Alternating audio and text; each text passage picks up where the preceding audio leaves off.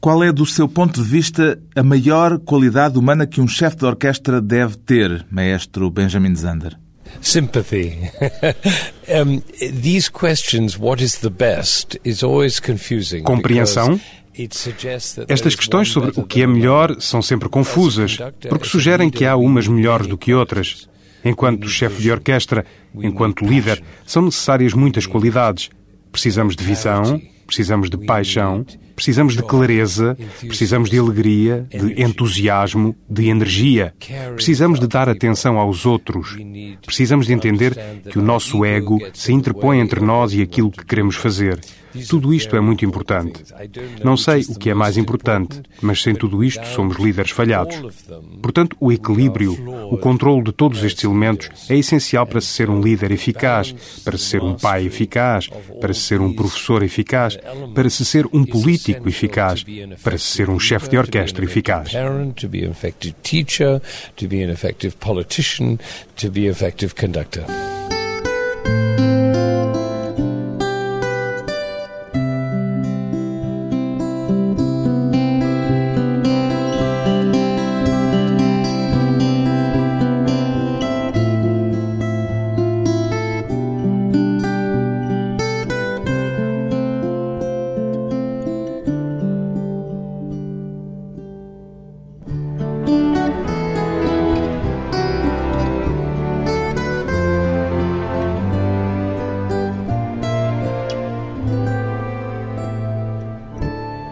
Benjamin Zander, 70 anos, chefe de orquestra, considera que o trabalho do maestro pode servir como um bom modelo em termos de liderança, maestro Benjamin Zander. I think essentially all leadership is the same. Acho que no essencial toda a liderança é igual. Não importa se se trata de dirigir uma equipa de futebol, de dirigir um país ou de dirigir uma família. No essencial, os elementos são os mesmos. O mais importante em termos de liderança é ter uma visão daquilo que se pretende, daquilo que nos dá alegria, do que nos dá prazer. Um conceito, uma ideia, um ideal, como por exemplo a beleza do meio ambiente. Algo que nos atraia de uma forma apaixonante. Podemos considerar a figura do chefe de orquestra nesse sentido como uma figura modelo? Absolutamente. Por que não? Mas nem todos os chefes de orquestra são líderes desse tipo. O maestro tradicional é uma figura dominadora. Justamente, até já ouvi dizer que os chefes de orquestra são aquilo que todos os ditadores gostariam de ser. Costumavam ser. Esse modelo é um modelo do passado. Eu sugiro um outro tipo de modelo. O maestro, bem vistas as coisas, não faz música. Os músicos é que fazem música. Por isso é fundamental que o maestro se concentre nos músicos e na forma de os tornar o melhor que eles puderem ser.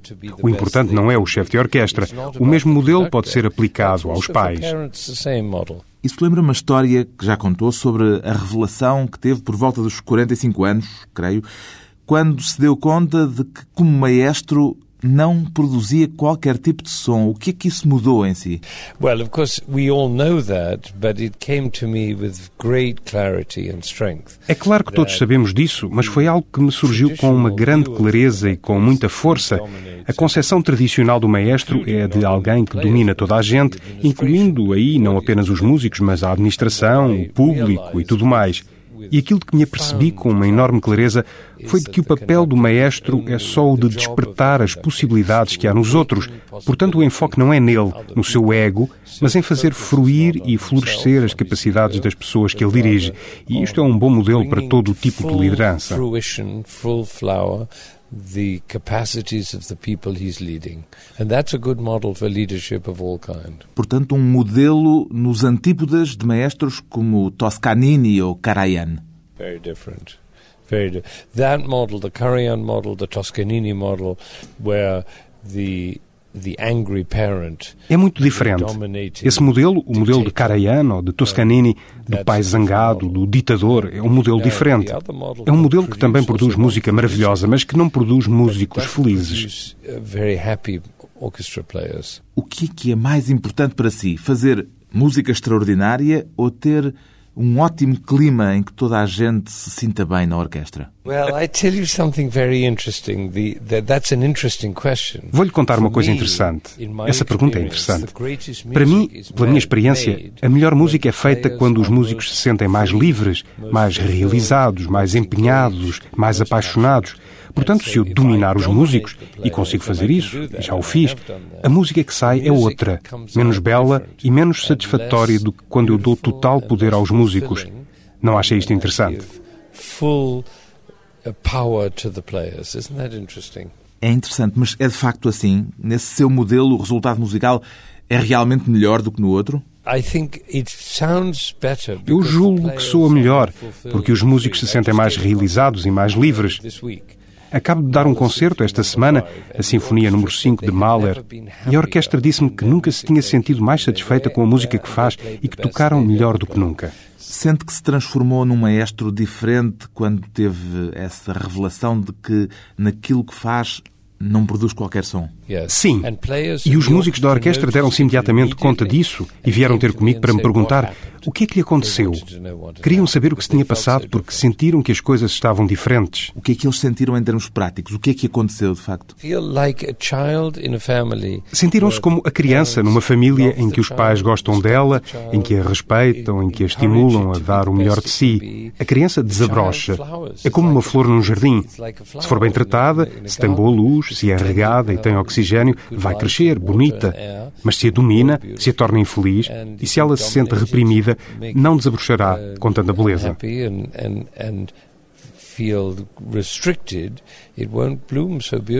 Há quem diga que o modelo dominante hoje em dia é justamente esse, e que o modelo disciplinador já foi posto de parte, o que terá contribuído, segundo algumas opiniões, para o aumento de casos de indisciplina e para aquilo que há quem chame um excesso de facilitismo. Reconhece estes perigos nesse seu modelo de liderança, maestro Benjamin Zander? Este modelo que eu estou a sugerir não dispensa a disciplina, bem pelo contrário. Pode dizer-se até que exige mais disciplina, porque o meu desejo de fazer florescer, um por um, todos os músicos da orquestra obriga a uma disciplina imensa. Eu peço aos músicos a máxima concentração, trabalho duro e excelência, mas faço-o com alegria, com amor e com respeito. Encorajo-os a estarem à vontade para se exprimirem e para comunicarem comigo, seja acerca do que for ou acerca de algo com que não se sintam confortáveis, e o ambiente é da máxima disciplina.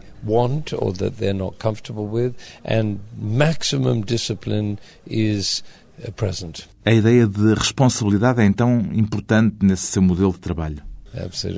Absolutamente.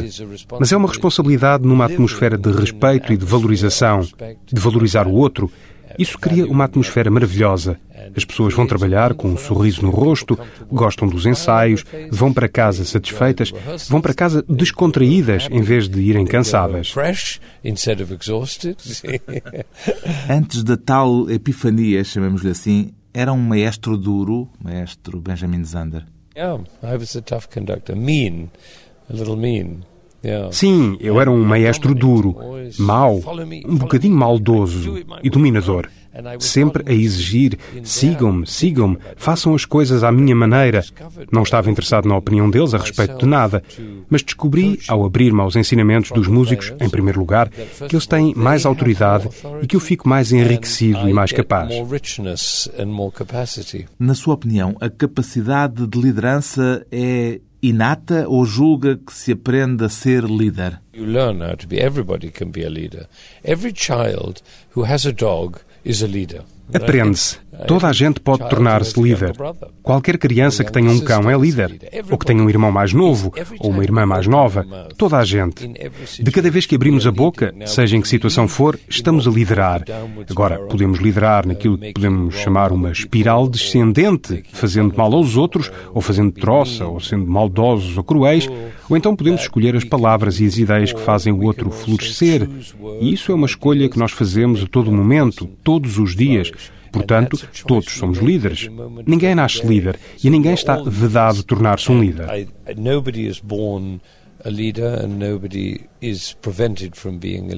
Mas dei-me conta de que está a tomar a palavra líder numa acessão muito ampla e eu referia-me à liderança num sentido mais vulgar, num sentido mais restrito, no sentido de alguém que tem um determinado ascendente e um determinado poder sobre um grupo para tentar alcançar um determinado objetivo. Every, since everybody has the capacity to lead, some people become more clear and more effective than others. Uma vez que toda a gente tem capacidade para liderar, algumas pessoas tornam-se mais esclarecidas e mais eficazes do que outras nesse papel. Portanto, a energia, o entusiasmo, a paixão que colocamos naquilo em que acreditamos é algo que nos torna mais eficazes enquanto líderes. Por isso, alguns de nós surgem como líderes mais fortes do que outros, mas isso tem a ver com a paixão e com a clareza, com o entusiasmo e com o rumo definido. A visão é aquilo que guia o líder. Quando teve a tal revelação e se tornou um maestro diferente, já estava nessa altura na Filarmónica de Boston? Yes, oh yes. Sim, já estava uh, adiantado na minha carreira. Então já tinha passado pela fase do despedimento da Civic Symphony. Isso na Civic Symphony aconteceu muito antes. Era uma ótima orquestra de Boston, trabalhámos juntos durante sete anos e foi quando a administração, na América as orquestras são dirigidas por uma administração, me despediu e toda a orquestra se despediu, toda a gente pediu admissão e foi aí que fundámos a Filarmónica de Boston. Por que que o despediram exatamente? Despediram-me porque não gostaram do repertório que eu fazia. Eu dirigia sinfonias profundas e difíceis de Gustav Mahler, Anton Bruckner e grandes obras como essas, e eles queriam música mais ligeira. Um deles perguntou-me por que que eu não tocava umas sinfonias de Chopin. Acontece que Chopin nunca escreveu sinfonia nenhuma. Eram ignorantes e do tipo de pessoas que se vestem a rigor para ir jantar e que depois querem uma música ligeira. O meu trabalho musical era demasiado sério para eles, por isso despediram-me e pensaram que arranjariam outro maestro. Mas, entretanto, toda a orquestra se foi embora. Ao fundar a Filarmónica de Boston, tinha por objetivo fazer dela uma orquestra de nível internacional? Não, não se deve confundir. A Sinfónica de Boston é que é a grande orquestra da cidade, é uma das maiores orquestras do mundo. A Filarmónica de Boston é mais como a Avis. We try harder. Esforçamo-nos. Mas sabe, já escreveram no jornal que a diferença entre a Sinfónica de Boston e a Filarmónica de Boston é a diferença entre o casamento e uma ligação ilícita. Qual delas é que é o caso ilícito? Ah, o caso ilícito somos nós. Divertimos mais. Uma paixão que já tem quase quatro décadas. Depois de uma breve pausa, voltamos com o maestro norte-americano Benjamin Zander e a arte da possibilidade.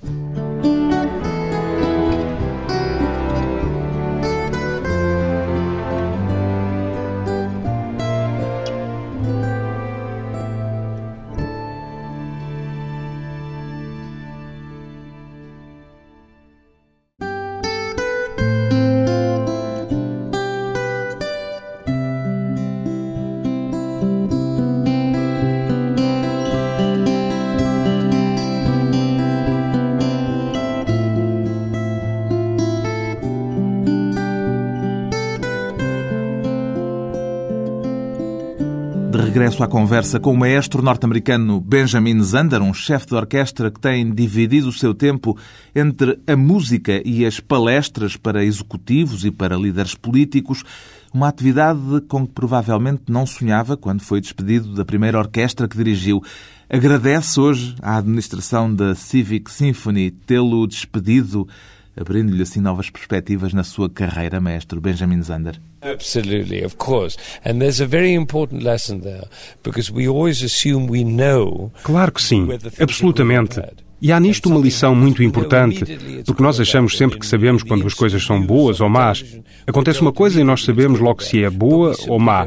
Vemos uma notícia na televisão e dizemos logo se aquilo é bom ou mau. Mas a verdade é que não sabemos. O meu pai, que era um homem maravilhoso, Costumava contar uma bela história de um homem que vai ter com o Rabi e diz-lhe: Rabi, falou-nos de uma oração especial. E o Rabi responde-lhe: Sim, diz o seguinte: se recebes uma boa notícia, agradeces ao Senhor. Se recebes uma má notícia, louvas o Senhor. Ah, pois, disse o homem, já me lembro. Mas, Rabi, como é que eu sei qual é a boa notícia e qual é a má? Então o Rabi responde-lhe: É sensato, meu filho. Portanto, para fazer as coisas como deve ser, agradece sempre ao Senhor. Portanto, seja o que for que aconteça, se formos realmente disciplinados, devemos agradecer ao Senhor, no sentido em que, seja o que for que aconteça, devemos sempre ter em conta as possibilidades que há nesse acontecimento. Não importa que achemos que é bom ou mau. Portanto, ao sermos despedidos, isso abre-nos de imediato a possibilidade de algo de novo com que nem sequer sonhávamos something new which you didn't dream of. Isso corresponde àquela máxima que diz que quando se fecha uma porta, abre-se sempre uma janela. Se se está à procura disso, se não se está à procura, e se nos queixamos amargamente, e se passamos o tempo a dizer que desgraça, a nossa mente não está disponível para as possibilidades. Vamos voltar à música. Considera a música clássica demasiado difícil para certas pessoas, maestro Benjamin Zander?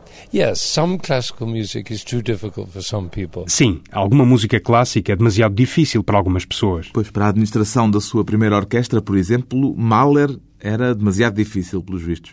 But you know, the thing about that is very interesting because I have mas sabe, há nisso um aspecto interessante, porque eu dediquei muito do meu tempo a explicar a música. Em todos os meus CDs, por exemplo, tenho um disco extra em que explico a música muito detalhadamente para pessoas sem formação musical. Isso teve um enorme impacto. Acontece que a música é mais acessível do que as pessoas pensam. E se dermos algumas explicações, aqui acontece isto, o que estão a ouvir é aquilo, quase toda a gente consegue sentir alguma da grande beleza da música de Beethoven, por exemplo, porque é uma experiência universal ouvir Beethoven. Mas normalmente as pessoas não têm muita ajuda e eu acredito que é isso que é preciso dar-lhes. Beethoven, but they don't get much help, and that's what I'm e acredita que com essa ajuda já toda a gente poderá ter prazer numa experiência musical? Absolutely everybody. I've never met anybody yet in my 70 years who has not been able to respond and love classical music. Toda a gente. Nunca encontrei ninguém nos meus 70 anos de vida que não fosse capaz de corresponder e de gostar de música clássica. É isso que o faz contar tão frequentemente a história dos dois vendedores de sapatos que foram mandados para a África? Exactly. The famous story, shoe two shoe salesmen go to Africa. Exatamente. É uma história famosa. Dois vendedores de sapatos são mandados para a África no princípio do século XX para ver se conseguem vender lá sapatos. Eles enviam o seu relatório para Manchester, na Inglaterra. Um escreve um telegrama em que diz: situação desesperada, eles não usam sapatos. Outro escreve: Oportunidade extraordinária. Eles ainda não têm sapatos. Claro que se formos pessoas da oportunidade extraordinária e se andarmos na vida com essa ideia, é impressionante o número de oportunidades e de ideias e de experiências que nos surgem. Se considerarmos a situação desesperada, nada acontecerá. Portanto, a abordagem que tivermos determina a vida que teremos. Por isso, aconselho as pessoas a manterem-se no modo da possibilidade, porque vão ficar espantadas com a quantidade de milagres que acontecem todos os dias. Definir-se a si próprio maestro Benjamin Zander como uma pessoa da oportunidade gloriosa, para usar a sua expressão? Absolutely no question about it. From first thing in the morning to last thing at night, I'm uh, everything is a glorious opportunity. Every conversation. Absolutamente, sem qualquer dúvida. Desde que me levanto até que me deito, tudo é uma oportunidade gloriosa. Qualquer conversa é uma oportunidade gloriosa, mesmo a coisa mais improvável. Você senta-se com uma criança de 8 anos e sai sempre algo da conversa como por milagre. Uma vez passei duas horas e meia numa prisão de alta segurança com um grupo de 150 presos, criminosos a sério. Foi uma das melhores tardes da minha vida. Continuo a corresponder-me com muitos deles. Gente extraordinária. Passámos momentos ótimos. Normalmente não se procuram oportunidades em prisões de alta segurança, mas conto a história desta gente e da experiência que tive por todo o lado. Portanto, não devemos fechar as portas da vida. So we shouldn't close down the doors of life aceitaria que se dissesse de si que é um otimista radical? Sou um otimista radical, Mas sabe, não se trata de otimismo. Não quer dizer que eu decida ser otimista em vez de ser negativo. Pura e simplesmente vivo com as possibilidades e as coisas acontecem. Se você for a uma prisão de alta segurança, as coisas vão acontecer se estiver aberto a conversar, a ouvir as pessoas, a ter experiências. Não que eu tenha decidido que é tudo bom e não mau. Só decidi estar aberto a tudo. Mas consegue estar sempre nesse modo de otimismo? Não, não, mas pode-se voltar a ele muito rapidamente. Tal como a minha maravilhosa e sábia mulher e colaboradora diz, a possibilidade está sempre a uma frase de distância.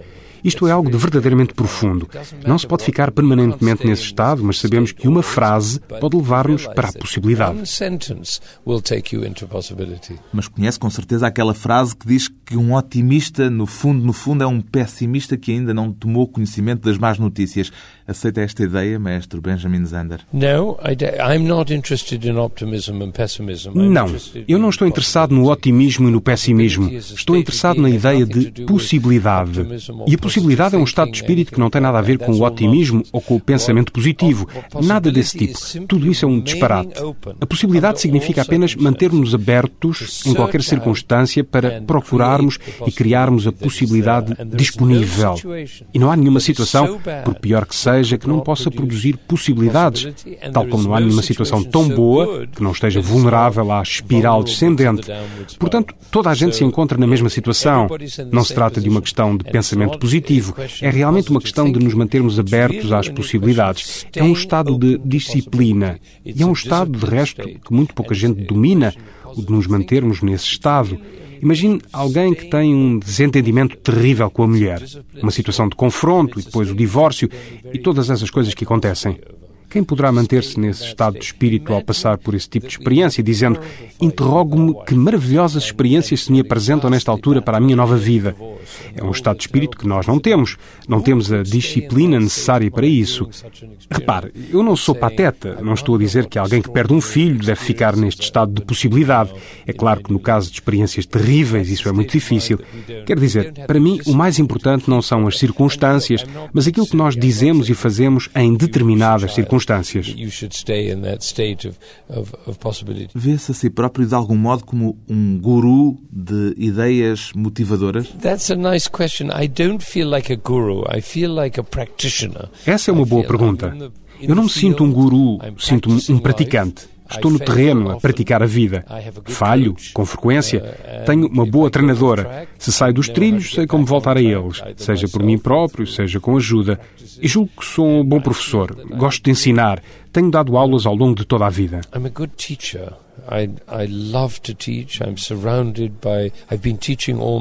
É verdade, por exemplo, que dá a nota máxima a todos os seus alunos, maestro Benjamin Zander? Yes, I give an A grade at the beginning of the year. Sim, dou-lhes a nota máxima no início do ano, antes de eles começarem. E isso é algo de muito importante, porque é um sistema com duas partes. Dou a nota e peço-lhes que escrevam uma carta, logo no início do ano, datada do final do ano.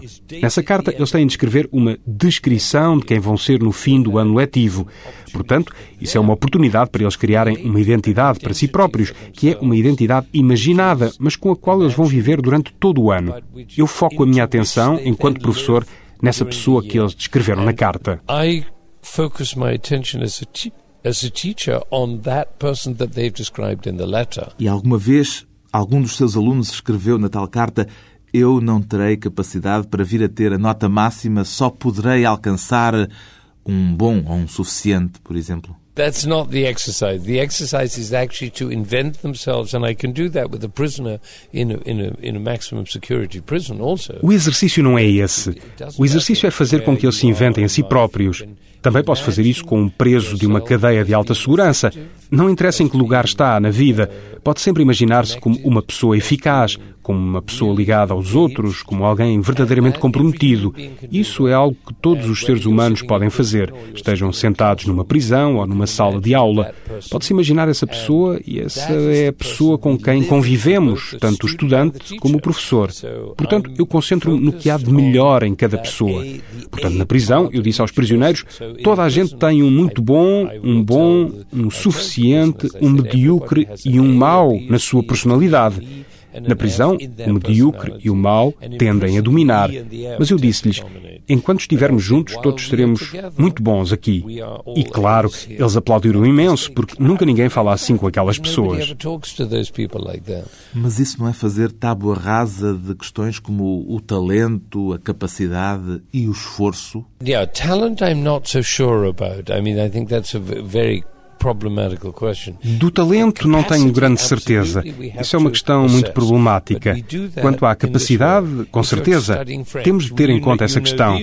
Mas fazemos-lo deste modo. Por exemplo, se se estuda francês, tem de saber estas palavras e não aquelas. Portanto, fazemos um elenco daquilo que falta, daquilo em que tem que se trabalhar, do que já está sabido. E isso pode ser feito de várias formas. Mas isso não altera o modo como nos sentimos enquanto pessoas. Falamos à pessoa como sendo um aluno de muito bom, com insuficiências que tem de trabalhar. Falta isto, por favor, tenha atenção àquilo. Mas estamos a falar com alguém de muito bom. Isto porque nós costumamos falar de forma diferente a alguém a quem demos um muito bom, do modo como falamos a alguém a quem demos um suficiente menos. A linguagem corporal e até mesmo o modo como falamos são diferentes. Aqui estamos a falar com pessoas que se respeitam mutuamente, que se valorizam uma à outra que têm respeito pelo ponto de vista do outro, etc. Isso é uma boa atmosfera para uma conversa. Quando estou à frente de uma orquestra, dou a todos os músicos um muito bom, o que não quer dizer que toda a gente toque da mesma maneira ou igualmente bem. Não. Se alguém toca muito bem, ótimo. Se não toca tão bem, eu digo-lhe, não está lá muito bem, trabalhe este ou aquele aspecto. Digo-lhes a verdade, mas faço-o no contexto do muito bom, porque sei que eles querem tocar mesmo bem.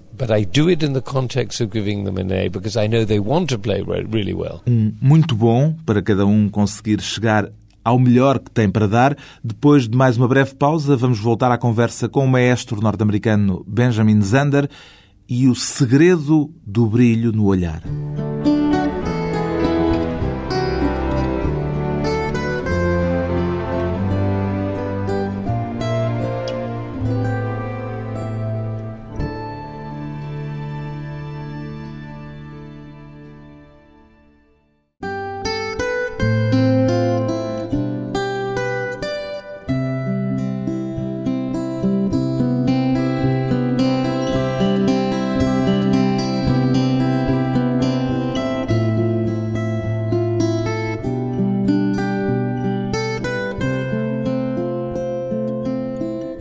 Convidado hoje para a conversa pessoal e transmissível, o fundador e chefe de orquestra da Filarmónica de Boston, Benjamin Zander, como é que ultrapassou a impossibilidade de se tornar, como desejava na juventude, um virtuoso do violoncelo, maestro Benjamin Zander? Well, I was a cello player and I had a peculiar phenomenon. Eu era violoncelista e tinha um fenómeno peculiar não fazia calos nos dedos. É uma incapacidade física, mas também um caso clássico de uma porta que se fecha e de outra que se abre.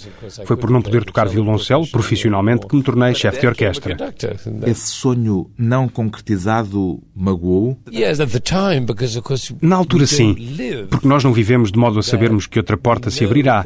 Vivemos o desespero do momento. Fiquei muito perturbado. Oh, já não posso tocar violoncelo, que catástrofe, e por aí adiante. E se eu fosse verdadeiramente disciplinado nesse tempo, teria dito: excelente, esta porta fechou-se, vamos lá ver que porta se abrirá agora. Mas nós não vivemos assim. Isso nem sequer seria humano. Não, isso não é humano.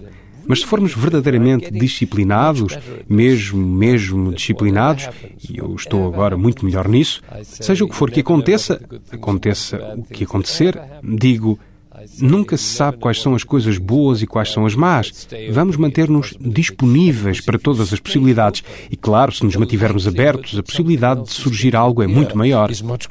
Quais foram as lições mais importantes que aprendeu com o seu mentor, o compositor Benjamin Britten? Não tenho a certeza de ter recebido dele qualquer mensagem especial. Fui estudar com ele quando tinha nove anos e o que encontrei de especial em Benjamin Britten, que era uma personalidade extraordinariamente bonita, foi a sua simplicidade simplicidade, a sua falta de autoimportância. Não era da escola dura e autoritária. Não, de modo nenhum. Era gentil, amável, muito descontraído e inspirador, porque criava uma excelente atmosfera à sua volta. Não julgo que ele me tenha passado nenhuma pérola de sabedoria especial, mas foi uma grande experiência estar com ele e deixou-me uma memória duradoura. O falhanço e o sucesso são palavras comuns no seu léxico, maestro Benjamin Zander? Tenho uma definição de sucesso. Diferente da definição habitual? Sim, diferente. A definição normal de sucesso é riqueza, fama e poder. Essas são as categorias que as pessoas procuram. Andam à procura de influência, ou de riqueza, ou de fama. A minha definição de sucesso é saber quantos olhos brilhantes tenho à minha volta. O que, o que é isso dos olhos brilhantes à sua volta? The shining eyes come whenever people are in the os olhos ficam brilhantes quando as pessoas estão na presença da possibilidade. É um fenómeno da natureza humana. Isso não é algo um bocadinho subjetivo? Well, yes, except it's amazing how predictable it is. If you say something, let me tell you a story. Sim, só que é espantoso como isto é previsível. Deixe-me contar-lhe uma história. Havia uma rapariga que estava a desenhar numa aula. Estava a pintar. E o professor diz: A aula acabou, tem de parar. E ela responde: Mas eu ainda não acabei. E diz o professor: Tenho muita pena, mas acabou a aula, tenho de parar. E a rapariga: Mas eu não acabei. E o professor pergunta: O que é que estava a desenhar? Ela responde: Estou a desenhar Deus. E diz-lhe o professor: Mas ninguém sabe quais são as feições de Deus. E diz a rapariga: Mas vão ficar a saber dentro de pouco tempo. Pronto, você riu-se e os seus olhos estão a brilhar. E eu suspeito que todas as pessoas que nos estão a ouvir na rádio têm agora os olhos brilhantes. Não posso vê-las, mas tenho a certeza de que têm. Esta é uma história de entre milhares delas em que a expectativa normal é virada do avesso. A menina tinha uma ideia que ia muito para além daquilo de que o professor estava à procura. E é disso também que está à procura? Se eu puder, na minha vida, quando dou um concerto, procuro sempre os olhos brilhantes. Primeiro os dos músicos e depois entre o público. Vou para o meio do público depois do concerto e se vejo olhos brilhantes, sei que foi um bom concerto. Se os olhos não estão a brilhar, digo para mim mesmo: quem estou eu a ser se os olhos não brilham? Não pergunto o que há de errado com esta gente, mas quem estou eu a ser para os olhos não brilharem? O que significa que a única mudança que podemos fazer é a mudança de nós mesmos. Isso quer dizer que não há qualquer programa político possível associado à sua ideia. No, exactly. It's, it's beyond politics. It's impossibility. Não, exatamente. Está para lá da política, está na possibilidade. O seu lema, maestro Benjamin Zander, continua a ser a frase que ouviu um dia a uma sobrevivente de Auschwitz. Uh, you've studied well. Well, yes, it's a beautiful statement, very beautiful statement, and it was made in my presence by a wonderful woman who Preparou-se bem. Sim, é uma frase muito bonita dita à minha frente por uma mulher extraordinária que sobreviveu, tendo estado ela própria em Auschwitz. Foi para lá quando tinha 15 anos, com o irmão mais novo, de 8. Tinha perdido os pais e era ela que cuidava dele. Estavam a caminho de Auschwitz, naquele comboio de gado. Ela olhou para baixo e viu que o irmão tinha perdido um sapato. Ficou muito zangada e gritou-lhe: Estúpido, perdes tudo, não consegues tomar conta das tuas coisas. Meu Deus, o problema é que aquilo foi a última coisa que ela lhe disse, porque nunca mais voltou a vê-lo. O irmão morreu no campo de concentração. Não sobreviveu. Assim, quando ela saiu de Auschwitz e iniciou uma nova vida, fez uma promessa. E a promessa era: ela contou-me isto. Prometi nunca mais dizer nada que não possa ser a última coisa que eu digo a alguém. Portanto, tudo o que sair da minha boca terá de poder ser a última coisa que eu digo a alguém.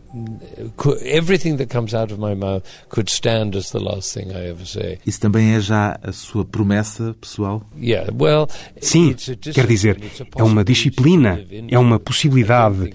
Não acredito que seja realmente possível, claro. Nós, os seres humanos, temos muitos defeitos, mas a possibilidade é algo com que devemos viver. Não é algo que se alcança, é algo com que devemos viver. E isto é um farol para mim. E suspeito que ao ouvirem esta história, as pessoas que estão a ouvir-nos na rádio têm os olhos a brilhar. Você está com os olhos brilhantes. Eu estou com os olhos brilhantes. Portanto, é essa a minha definição de sucesso. E isto é uma vida de grande satisfação. Não tem nada a ver com quanto dinheiro possuímos, ou de que influência dispomos, ou que poder, todos esses disparates efêmeros, mas o brilho nos olhos é essa a razão de ser das nossas vidas. Um chefe de orquestra com um brilhozinho nos olhos, o maestro norte-americano Benjamin Zander, fundador da Filarmónica de Boston, reparte-se entre a música e as palavras em que pretende chamar a atenção para aquilo que designa como a arte da possibilidade.